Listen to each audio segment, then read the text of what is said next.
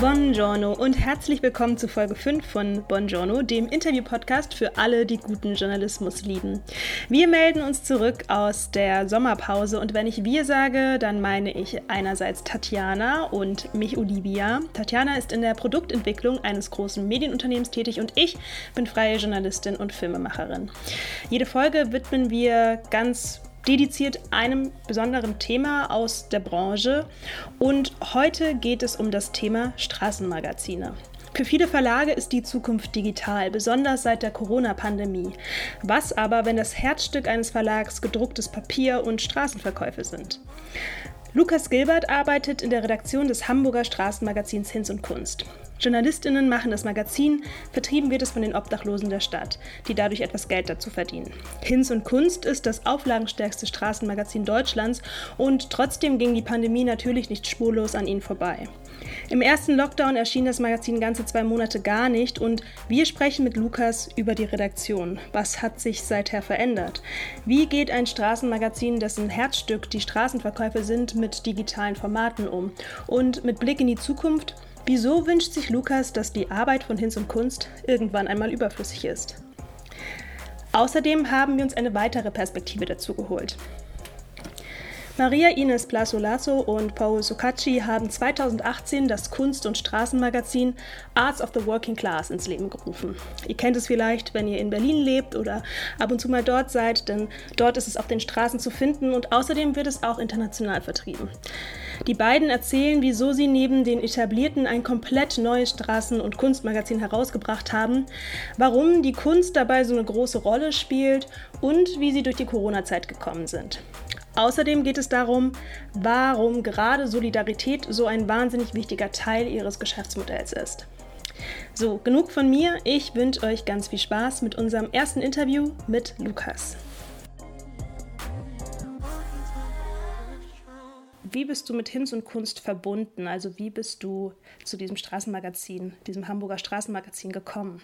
Ähm, ich bin zu Hinz und Kunst gekommen als Volontär. Ich bin 2019 gekommen, ähm, habe da mein Volo gemacht, zwei Jahre lang. Ähm, und wurde dann übernommen als Redakteur und bin jetzt eben seit ja, einem guten Jahr als Redakteur dabei. Genau. Wie kam es, dass du dir Hinz und Kunst ausgesucht hast als Heimatredaktion sozusagen, um da dein Volo zu machen und jetzt auch dort zu arbeiten?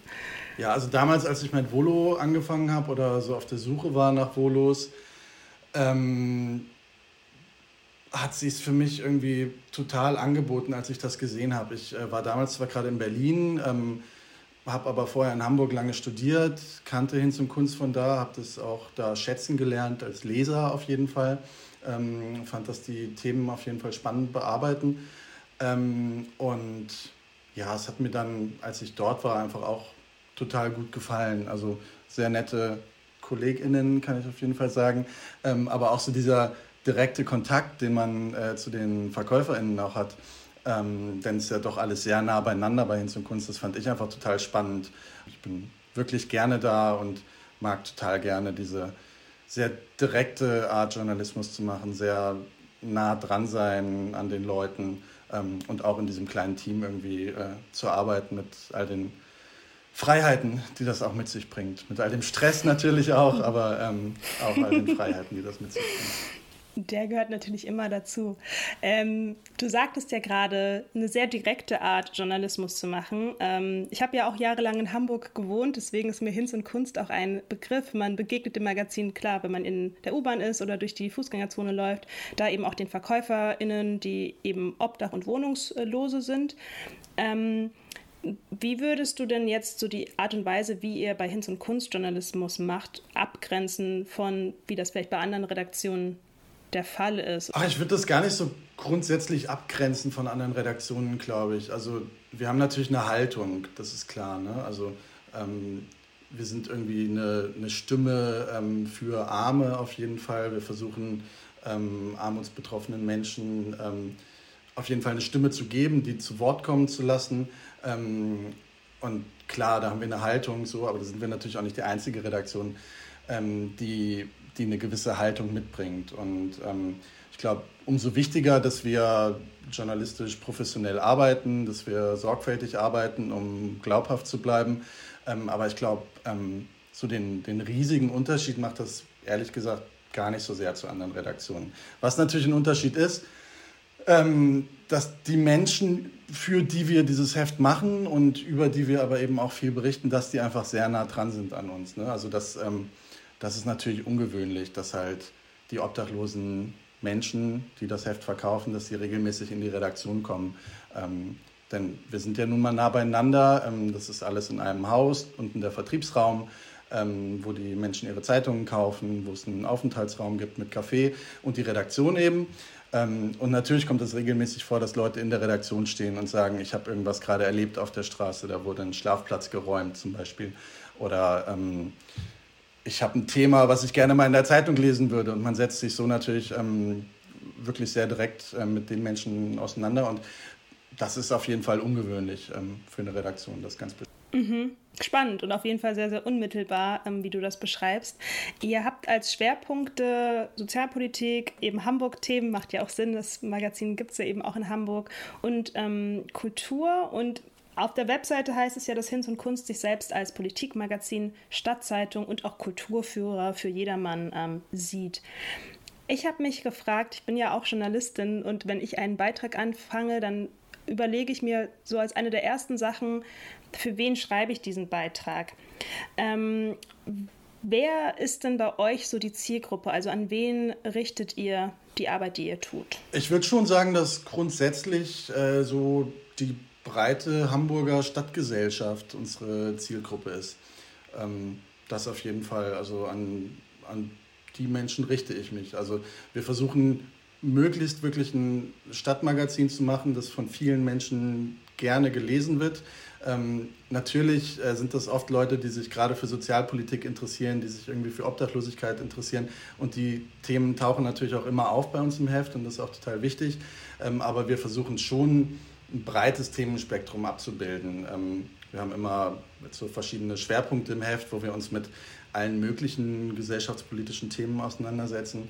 Ähm, und genau damit richten wir uns schon an alle HamburgerInnen. Gibt es denn ein Stück aus der letzten Zeit, ähm, kann eins sein, das du verfasst hast, kann auch sein von jemandem aus der Redaktion, also einer von deinen Kolleginnen oder Kollegen, das dir besonders in Erinnerung geblieben ist, was dich sehr bewegt hat in der letzten Zeit? Naja, ich muss schon sagen, also die ganzen Geschichten, die nah dran sind an den obdachlosen Menschen, ähm, also die zeichnen uns total aus und ähm, die bleiben auf jeden Fall auch immer im Kopf. Also in Hamburg gibt es ja ähm, das sogenannte Winternotprogramm, also im Winter so ein ähm, ja, zusätzliche Notübernachtungsplätze. Ähm, das begleiten wir immer sehr eng und da hatten wir zum Beispiel im letzten Jahr ähm, zu Beginn dieses Programms hatten wir eine Reportage über verschiedene Obdachlose, wie die jetzt äh, darauf schauen, dass dieses Programm losgeht. Ne? Das hat ein Kollege von mir gemacht, ähm, der dann eben mehrere Menschen da eng begleitet hat und die so ähm, an ihrem Tag einfach begleitet hat. Ähm, denn dieses Winternotprogramm, das macht ja ähm, ist immer nur nachts geöffnet, also tagsüber müssen die Leute dann raus und er war eben mit denen so ein bisschen unterwegs und ähm, ja, hat so ein bisschen da diese, diese rastlose Stimmung ähm, eingefangen. Also das fand ich auf jeden Fall total gut. Zum Ende von diesem Winternotprogramm haben wir auch eine Geschichte gemacht, ähm, auch eng äh, an Leuten dran und mit denen darüber gesprochen, wie es jetzt für die weitergeht, ob die irgendeine Perspektive haben danach. Ähm, auch das bleibt auf jeden Fall in Erinnerung und jetzt ja. Auch gerade wenn wir jetzt so an den letzten Winter oder auch den vorletzten Winter denken, da ist ja nicht nur das Thema Kälte bei der Unterbringung ein großes Thema gewesen bei ähm, Menschen, die gerade obdachlos sind, sondern auch das Thema Pandemie. Ähm, da frage ich mich, gerade was du eben beschrieben hast, ähm, als Straßenmagazin habt ihr ein ganz besonderes Verhältnis zu ähm, obdachlosen Menschen, auch natürlich zu den Menschen, die den Vertrieb machen, die, die, die, die das Magazin auf der Straße verkaufen. In Pandemiezeiten waren viele Menschen eben nicht mehr auf der Straße unterwegs.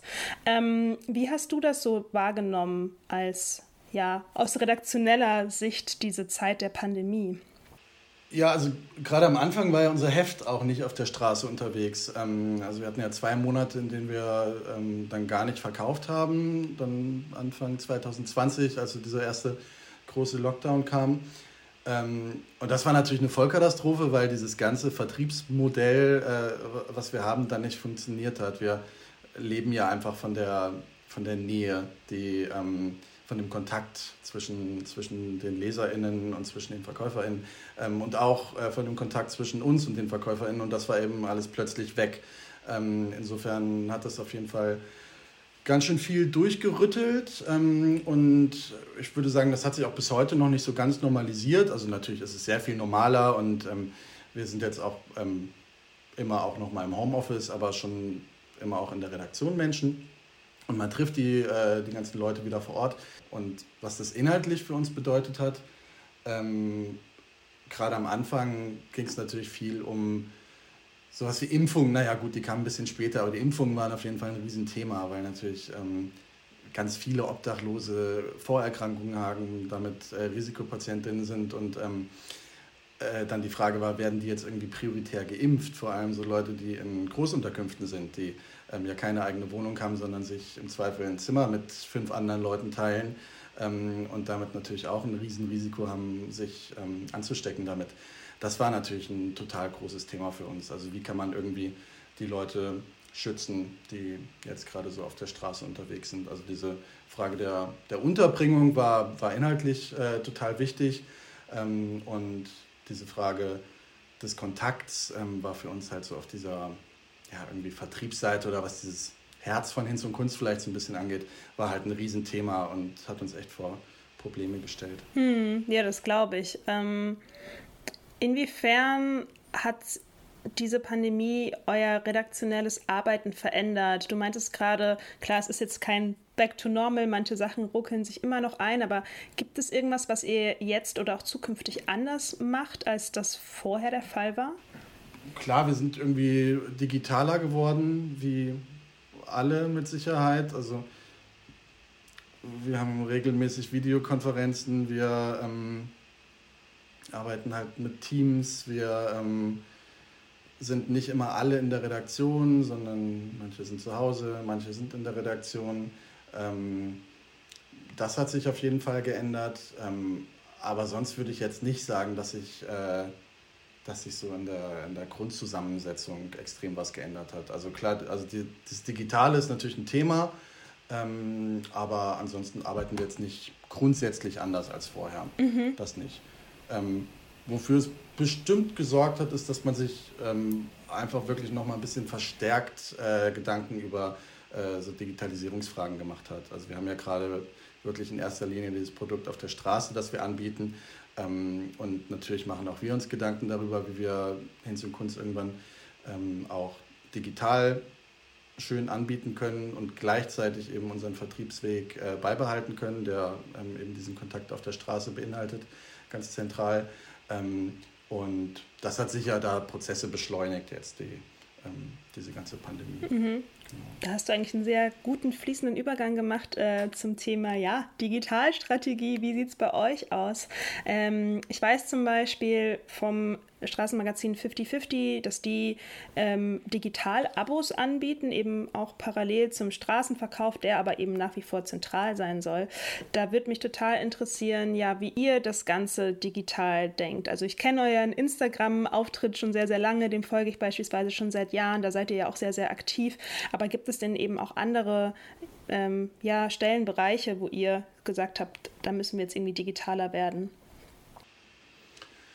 Ja, also grundsätzlich ist es so bei uns, ähm, dass der Kern unserer Arbeit ähm, auf jeden Fall weiterhin dieses Printprodukt ist. Und ähm, wir bisher schon unsere ganzen Digitalkanäle darauf ausrichten, äh, dieses Printprodukt zu bewerben. Also wir haben diese aufwendigen, hintergründig recherchierten Geschichten, ähm, das haben wir alles im Heft. Ähm, gleichzeitig bieten wir online so tagesaktuelle sozialpolitische News ähm, die sind dann auch kostenfrei verfügbar. Ähm, aber was jetzt wirklich die ähm, Social Media angeht, Twitter, Facebook, ähm, Instagram, machen wir viel Werbung für das aktuelle Heft. Ähm, wir teasern Artikel an, wir weisen darauf hin, dass man die Artikel ähm, kaufen kann, äh, indem man das Heft kauft. aber wir haben kein Modell, wo man digitalen Abo abschließen kann. genau, sondern wir haben schon vor, immer wirklich über den Verkäufer, die Verkäuferin weiterzugehen. Das heißt, auch wenn wir mal so weit sind, dass wir ein E-Paper anbieten, dass wir eine App haben, was auch immer, ähm, dann ist die Idee auf jeden Fall, dass die Menschen weiterhin zu den VerkäuferInnen auf der Straße gehen und sich dort irgendwie eine Zugangsberechtigung zu diesen Artikeln holen. Also was wir gerade schon auch machen, ist, dass wir auf der Homepage Magazinartikel anteasern ähm, mit ein bisschen Text, mit einem Foto. Ähm, und dann gibt es aber eben den Hinweis, ähm, um diesen Artikel jetzt zu lesen, musst du halt rausgehen auf die Straße und ähm, dir bei einer Verkäuferin dieses Heft kaufen. So, das ist einfach total zentral für uns und ähm, das wird schon auch der Vertriebsweg bleiben, auf jeden Fall. Mm, ich habe noch eine Frage von Tatjana mitgebracht. Ich meinte ja schon, Tatjana ist äh, Innovation Managerin. Sie hat auch eine Innovationsfrage direkt äh, mit in den Topf geworfen. Du hast dir jetzt ein paar Dinge schon angesprochen, die ihr macht. Ähm, sie hat sich gefragt, wie entwickelt ihr Themen oder Formate gerade im Hinblick auf Innovation? Also wo, wie sieht so ein Prozess bei euch aus? Wir sprechen auf jeden Fall im ganzen Team drüber. Das ist auf jeden Fall so. Also wir, wir holen uns regelmäßig natürlich auch Hilfe von außen. Ähm, es gibt mal Agenturen, mit denen wir zusammenarbeiten oder irgendwelche Leute, die auf uns zukommen, die uns irgendwie spannend finden und die wir dann auch spannend finden. Die haben dann mal Ideen und dann redet man darüber. Ähm, und ansonsten ähm, besprechen wir einfach ganz viel im Team mit diesen ganzen Qualifikationen, die wir so haben bei Hinz und Kunst. Wir haben ja eine, ähm, sind ja sehr breit aufgestellt mit also einer Öffentlichkeitsarbeit, aber auch mit einer Sozialarbeit, mit dem ganzen Vertriebsteam, wo auch viele Ex-Obdachlose ähm, ja arbeiten, mit der Redaktion. Ähm, und ich würde sagen, dann ähm, ja, sprechen wir einfach äh, viel über Ideen, die es so gibt und probieren auch relativ viel aus und verwerfen dann auch wieder Sachen. Ähm, genau, das würde ich sagen, ist so der, der Hin zum Kunstweg mhm. ungefähr. Ähm, ich würde es gerne noch ein bisschen konkreter machen. Es gibt ein, ein, ein Instagram-Format, was ich sehr, sehr gerne mag. Ich weiß nicht, vielleicht habt ihr internen Namen dafür. Das ist im Prinzip ähm, jemand aus der Redaktion stellt so aus dem Off eine Frage, so ein kleines äh, Video, wo dann eben ein Obdachloser oder eine Obdachlose äh, eine Frage beantwortet. Es gab zum Beispiel mal die Frage, ja, wo bekommen obdachlose Menschen ihr Essen her? Und dann hat das eben eine Person beantwortet. Ähm, ja, erinnerst du dich so an den Prozess dahinter, wie es dann dazu kam, dass es letzten Endes diesen Post auf Instagram gab. Und es ist ja eine, eine, Reihe, also es gibt ja verschiedene Fragen, äh, die so beantwortet wurden. Ja, voll, erinnere ich mich. Ähm, Im Grunde ist, geht das zurück auf äh, Fragen aus der Leserinnenschaft. Einfach weil uns ganz oft ähm, Fragen erreicht haben zu, ähm, ja, zu Obdachlosen. So, ne? diese, diese ganzen Fragen, die man sich nicht richtig traut zu stellen. Ähm, da hatten wir mal eine Serie im Heft ähm, und haben das Ganze noch erweitert und daraus jetzt ein Sondermagazin gemacht, ähm, was auch gerade verkauft wird, ähm, mit 20 Fragen an Obdachlose, die eben dann von den verschiedenen Menschen, die da die ExpertInnen auf ihrem Gebiet sind, beantwortet werden. Unsere Frage war einfach, wie kann man das äh, auf, auf Social Media interessant anteasern und es war, ja, war naheliegend, die, äh, die Leute dann eben nochmal zu fragen, ob sie auch Lust haben, ein Video aufzunehmen und genau das haben wir gemacht und eben diese kurzen Videos ähm, daraus gebaut, die, glaube ich, wirklich auch ein richtig gutes Format für Social Media sind. Also wenn wir die da irgendwie als, als Reel jetzt laufen lassen, ähm, erreicht das schon natürlich einfach nochmal andere Leute, die sonst nicht so die Berührung mit den Zukunft haben, ähm, die vielleicht das Heft noch nicht gekauft haben und das in Zukunft dann vielleicht mal tun. Wie siehst du so im Allgemeinen die Zukunft von Straßenmagazinen? Ähm, ja, auf jeden Fall herausforderungsvoll, würde ich mal sagen. Ähm, also diese ganze Frage der Digitalisierung, ähm, wie kriegt man das hin, ähm, diesen Vertriebsweg, der nun mal wirklich sehr auf dieses Printprodukt ausgerichtet ist, wie kriegt man das hin, den beizubehalten ähm, und trotzdem ein Produkt anzubieten, was, äh, was Leute auch in Zukunft gerne lesen, das ist auf jeden Fall eine große Herausforderung, ähm, die aber natürlich auch total spannend ist. Also ich bin generell so ganz persönlich jetzt auch nicht mega pessimistisch, was so eine Print-Zukunft angeht. Also ich glaube schon auch, dass äh, Print in Zukunft noch seine Berechtigung hat. Und ich glaube, man muss aber eben gleichzeitig auch äh, für alle Leute, die, die das nicht mehr gerne wollen, die keine Printzeitungen kaufen, ähm, eine Möglichkeit bieten, uns auch gut, ähm, gut lesen zu können. Und ich glaube, wenn uns das gelingt, ähm, dann ist die Zukunft für Straßenmagazine generell ganz gut. Wobei natürlich unser Ziel auch immer bleibt, dass es uns irgendwann nicht mehr gibt. Ähm, ist ja auch klar. Also wir wollen ja gerne, dass die Leute, die uns verkaufen, uns irgendwann nicht mehr verkaufen müssen, sondern einen richtigen Job haben, eine Wohnung haben und so weiter. Also unser Traum ist natürlich, dass wir uns irgendwann überflüssig machen mit unserer Arbeit. Ähm, wann das soweit ist, keine Ahnung. Da bin ich jetzt auch nicht äh, mega optimistisch, dass wir uns in den nächsten Jahren komplett überflüssig gemacht haben. Aber mal gucken. Es wäre natürlich ähm, schön, wenn es uns irgendwann nicht mehr geben müsste. Mm, und dann kommen noch zwei leichtere Fragen. Hoffe ich, dass die leichter sind. Welcher Mensch sollte deiner Ansicht nach unbedingt mal Hinz und Kunst gelesen haben? Ich denke grundsätzlich, dass Leute, die insbesondere in Hamburg ähm, Politik machen, äh, die hier verantwortlich sind für Sozialpolitik, dass die mal Hinz und Kunst gelesen haben sollten. Ich glaube aber ehrlich gesagt auch, äh, dass die allermeisten von denen mit Sicherheit schon mal Hinz und Kunst gelesen haben. Ähm, aber das äh, wären die, bei denen ich mir das wirklich äh, sehr wünsche, dass sie, dass sie das auch weiter tun. Genau. Mhm. Und noch eine allerletzte Frage, da geht es so ein bisschen um Sichtbarkeit für Hinz und Kunst. Wo sollte unbedingt mal Hinz und Kunst Werbung stehen? Hinz und Kunst Werbung gerne in der ganzen Stadt, wirklich. Also wir hatten während, während ähm, des ersten Lockdowns oder zumindest am Anfang der ähm, Corona-Pandemie, da hatten wir ähm, mal so eine stadtweite Werbekampagne ähm, mit einer Werbeagentur zusammen, die das für uns gemacht haben. Ähm, und das fand ich super. Ähm, da waren wir sichtbar auf den ganzen Werbetafeln in der Stadt und ich finde, da gehören wir auch total hin, dass wir einfach präsent sind im Stadtbild. Ähm, das sind wir ohnehin durch unsere VerkäuferInnen, aber überall da, wo keine VerkäuferInnen stehen, ähm, finde ich es prima, wenn wir auf Litfaßsäulen, auf Plakatwänden ähm, und vielleicht auch mal auf einer Kinoleinwand zu sehen sind. Vielen Dank an Lukas, dass er diese spannenden Einblicke in die Redaktionsarbeit von Hinz und Kunst mit uns geteilt hat. Weiter geht es mit dem zweiten Teil dieser Folge. Darin geht es um Arts of the Working Class, ein Magazin, das fünfmal im Jahr erscheint, in Berlin, aber auch darüber hinaus international. Tatjana hat sich Maria, mit Maria Ines und Paul zusammengesetzt und die beiden einige spannende Fragen gestellt. Was es da genau zu hören gibt, findet es raus, indem ihr jetzt dran bleibt. Wir haben bei unserer Recherche im Vorfeld gesehen, dass viele Straßenzeitungen teilweise schon 20, 25 Jahre alt sind. Ihr wurde 2018 gegründet. Wie kam es da überhaupt zu? 20, 25 Jahre ist wahrscheinlich auch so der Schnitt äh, der etablierten ähm, Straßenzeitungen Deutschlands, aber auch international.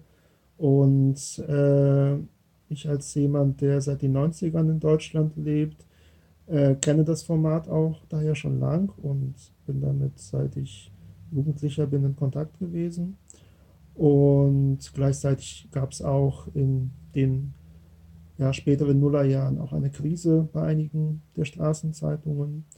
Ähm, in Städten wie Berlin muss man auch sagen, dass sich die generelle Lage auch äh, der Prekarität noch ausgeweitet hat und äh, praktisch länger schon in Berlin lebend und äh, auch äh, eben zwischen dieser zunehmenden Prekarisierung im Allgemeinen der Stadt als auch äh, der Thematisierung von Prekarität oder auch ähm, praktisch äh, Selbstverarmung innerhalb der Kunst und Kultur lag es auf der Hand, auch ähm, diese solidarische Praxis der Straßenzeitung in diesem Fall, Feld anzuführen. Zumal in Berlin auch so viele Menschen praktisch bedürftig sind nach zusätzlichen Einkommen, dass eigentlich Platz auch ist äh, für mehrere Straßenzeitungen. Also es gab auch schon in Berlin mehrere Straßenzeitungen, außer zwei, die seit 25 Jahren und länger existierten, auch ähm, einige jüngere, die zu einer ähnlichen Zeit wie wir entstanden sind, beziehungsweise einige Jahre vorher. Und äh, so haben wir versucht, praktisch aus den äh, Missständen, äh, aus den ja vielleicht auch ethischen Missständen der Kunst heraus eine Straßenzeitung zu entwickeln, die das äh, praktisch thematisiert und gleichzeitig das, äh, die Kultur auch öffnet äh, für alle in der Stadt. Wer ist denn überhaupt so die Zielgruppe, die ihr ähm, erreichen wollt, beziehungsweise tatsächlich auch erreicht mit eurem Straßenmagazin? Die äh, Kreisen, äh, die überschneiden sich. Die sind aber wirklich äh, Multiplicity, sind, äh, sind wirklich mehrere. Ähm, der, der Name unserer Straßenzeitung ist bereits ein Vorschlag und äh, zwei Fragen, nämlich Arts of the Working Class äh, richtet sich an ArbeiterInnen und damit meinen wir alle. Das als Vorschlag ist zugleich eine Provokation, denn äh, wer ist denn die Working Class heute?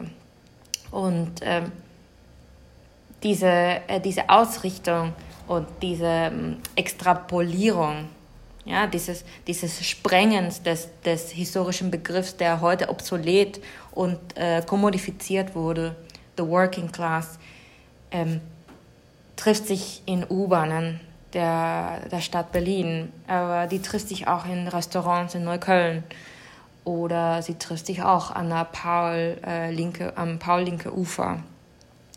Ähm, die Working Class äh, sind auch die VerkäuferInnen der Zeitung. Das heißt, es sind Menschen, die wir nicht homogenisieren wollen unter dem Begriff oder unter dem Label ähm, obdachlos oder arbeitslos oder ähm, sozial, physisch und psychisch beeinträchtigt, sondern wir wollen damit sagen, das sind auch komplexe Biografien, die dahinter stehen. Es sind Menschen, die seit 25 Jahren äh, oder vor 25 Jahren die Entscheidung getroffen haben, nicht mehr sich aktiv an der an dem ähm, Korpus der Gesellschaft zu beteiligen. Es sind Menschen, die vor zehn Jahren in Berlin angekommen sind oder in Frankfurt, äh, getrieben von äh, einer Sucht oder von einer, von einer Suche nach äh, Safe Space. Ja? Und Safe Space und I don't know, ähm, ich denke an, an Begriffe wie Safe Space sind tatsächlich auch geboren von äh, an dem Kampf gegen die Prekarisierung von Leben und Arbeit in der Kunst und der Kultur. Und ähm, diese Safe Spaces sind eigentlich für alle gedacht. Ne? Äh, die Antwort dazu, was ein Safe Space heute ist, äh, oder wie können wir mit, äh, mit, die, mit dem Vorschlag Arts of the Working Class erreichen, ist sehr komplex und ist nicht, von, es ist nicht frei von Friktionen, es ist nicht frei von Widersprüchen. Denn die Fragen, die dieser Titel äh, in sich birgt, sind, wenn, es, wenn Kunst für alle ist, wie sieht sie aus? Und wenn, äh, wenn sie eine spezifische Form hat oder gewinnt durch ihre multiplen äh, AkteurInnen, von, von, wo aus ist sie formuliert. Und ähm, ad hoc kann man sagen, dass, ähm, dass es kommt von unterschiedlichen Ebenen. Und die Frage und der, die Rolle der Klassentrennung ist heute ähm, un, es ist unübersichtlich, aber es ist unvermeidbar.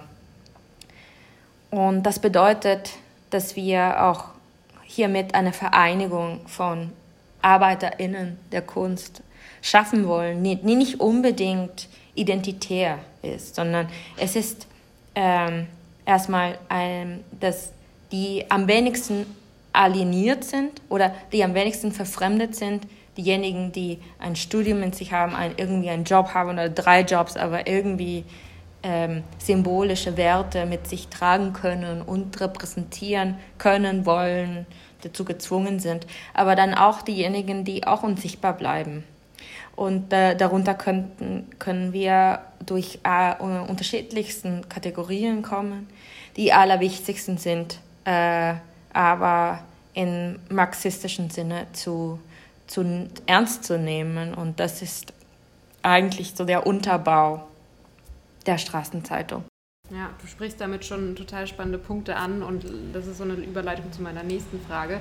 Davor noch mal kurz die Frage, ähm, weil du es gerade angesprochen hast, sind eu also eure Zeitung wird auch von Menschen, die auf der Straße leben, vertrieben, ist das richtig? Sehr viele davon ja leben auf der Straße.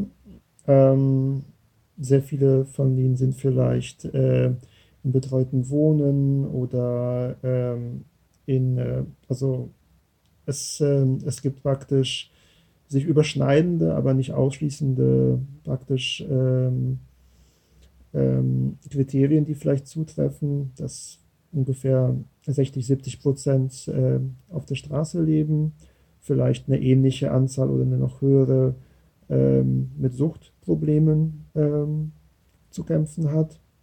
Und äh, ja, entsprechend äh, ist auch und, ja, entsprechend ist unser Vertrieb auch äh, in Zusammenarbeit mit zum Beispiel der Sucht, einer Suchthilfe in Berlin oder unsere Nachbarn äh, unseres Büros, das ist eine Hilfe für Obdachlose.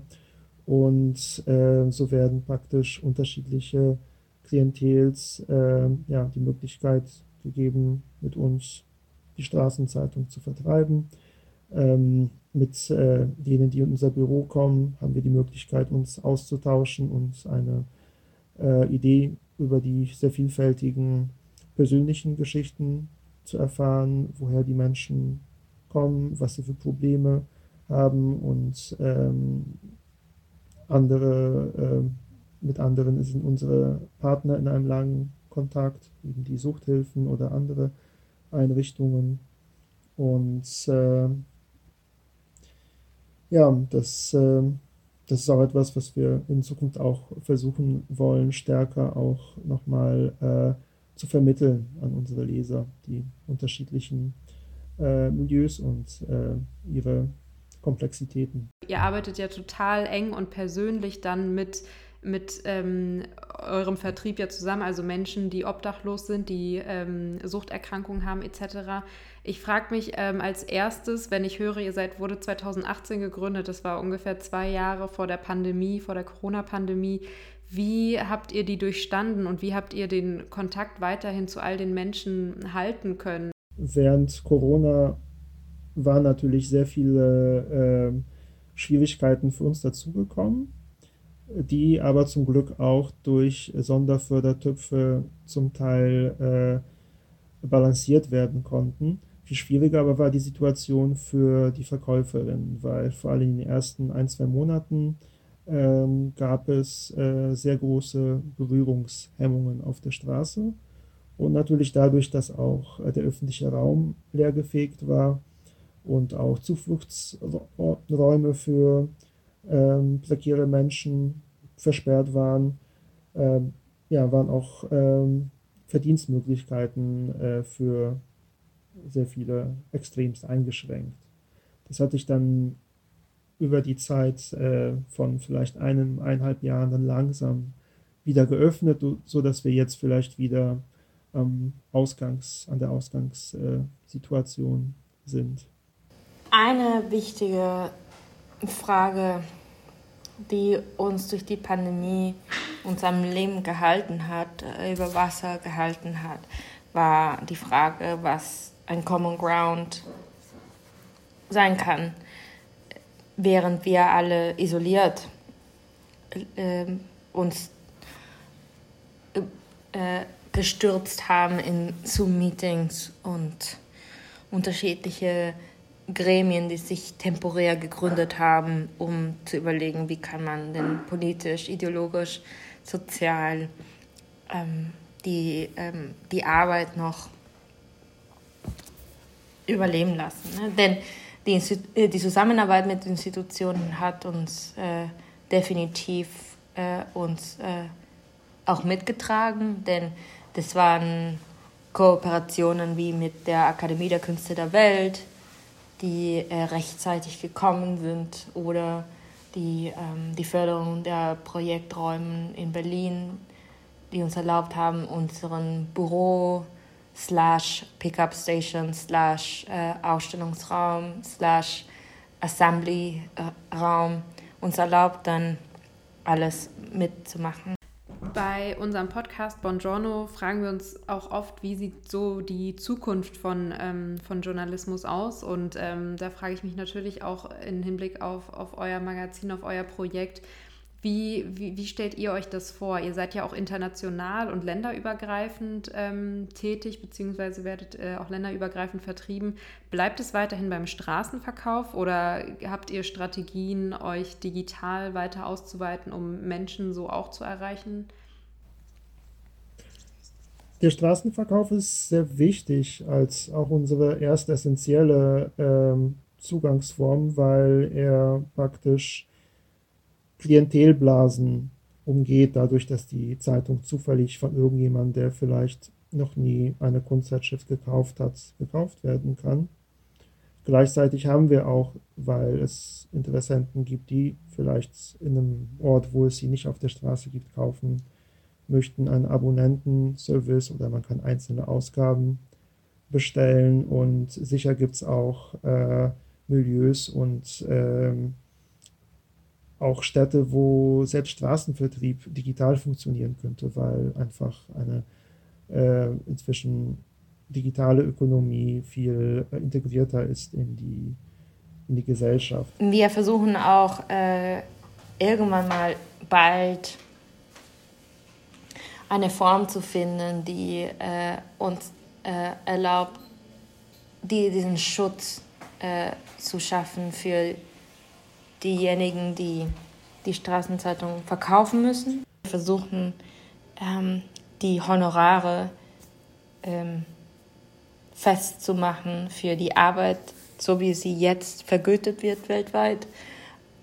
Aber mehr als die 200 Euro pro Text ähm, und je nach Länge können wir äh, uns gerade nicht leisten. Ne? Aber so viel bezahlt The Guardian momentan. Ne? Und das ist ja dieser Widerspruch ähm, der, ähm, der Akzeptanz und Normalisierung von äh, prekären Arbeitszuständen für freie und selbstorganisierte Autorinnen, Künstlerinnen, Kunstarbeiterinnen möchten wir natürlich in der Zukunft ändern. Das ist eine Zukunftsvision, die sich als Zukunftsvision sich äh, äh, leicht etablieren lässt. Ähm, dabei hängen natürlich viele Kompromisse ähm, zusammen, die wir natürlich immer wieder äh, reflektieren, wie zum Beispiel, was für, was für größeren Summen können wir auf EU-Ebene oder ähm, auf, auf Ebene von der Zusammenarbeit mit anderen Unternehmen äh, überlegen können. Äh, jenseits davon von Geld, also wir wollen, wir wollen heute noch davon absehen, Geld von äh, LeserInnen und äh, VerkäuferInnen zu verlangen. Jedenfalls von denen, die sich nicht äh, das leisten können. Äh, wir haben dennoch sehr viel Hilfe durch äh, Spenden, die wir äh, monatlich bekommen von Menschen, die unsere Zeitung auf den Straßen finden. Von Menschen, die äh, an unsere Arbeit glauben, ohne uns zu kennen. Und das ist äh, natürlich auch eine, eine Ökonomie, die basiert auf Solidarität ist. Ähm, und das in keinster Weise zu, ähm, zu zu unterschätzen. Wir wollen, dass es dennoch diese Redistribution, die uns ganz als Ziel vornehmen, das wirklich auf einer größere, in einer größeren Dimension stattfinden kann. Es klingt vielleicht etwas zu ambitioniert, aber ähm, das, das, es hängt sehr von, von den Spannungen und Widersprüchen, die wir mit dieser Straßenzeitung tragen. Okay, wir kommen jetzt tatsächlich schon langsam dem Ende des Interviews entgegen und ich möchte euch als nächstes über die Rolle von Sprache fragen und ähm, ich finde diese Frage so interessant bei euch gerade, weil ihr eben ja nicht einfach nur eine Straßenzeitung seid, die über Lokalnachrichten ähm, aus der Umgebung berichtet, sondern ihr habt einfach diesen, diesen Kunstaspekt bei euch. Also ihr habt nochmal eine zusätzliche Nische die euch wahrscheinlich auch inhaltlich auf eine andere Ebene bringt. Und wahrscheinlich auch, so stelle ich es mir vor, ein besondereres Vokabular bedarf. Und dazu habt ihr auch noch, ähm, wie wir gerade erfahren haben, eine Zielgruppe, die mehrsprachig äh, aufwächst oder ins, in das, in, ins Land gekommen ist. Deswegen an euch die Frage, welche Bedeutung spielt Sprache bei Arts of the Working Class?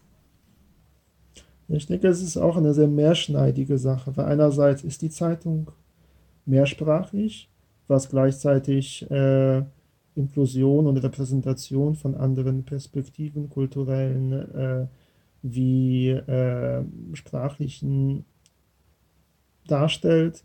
Gleichzeitig äh, ist es auch wichtig in einer normalisierten äh, sprachlichen Sphäre auch äh, zu zeigen, dass es andere Sprachen gibt und auch denen, die Ausschluss nicht kennen, auch äh, zu ver äh, vermitteln, wie Ausschluss aussehen kann, wenn man etwas nicht versteht.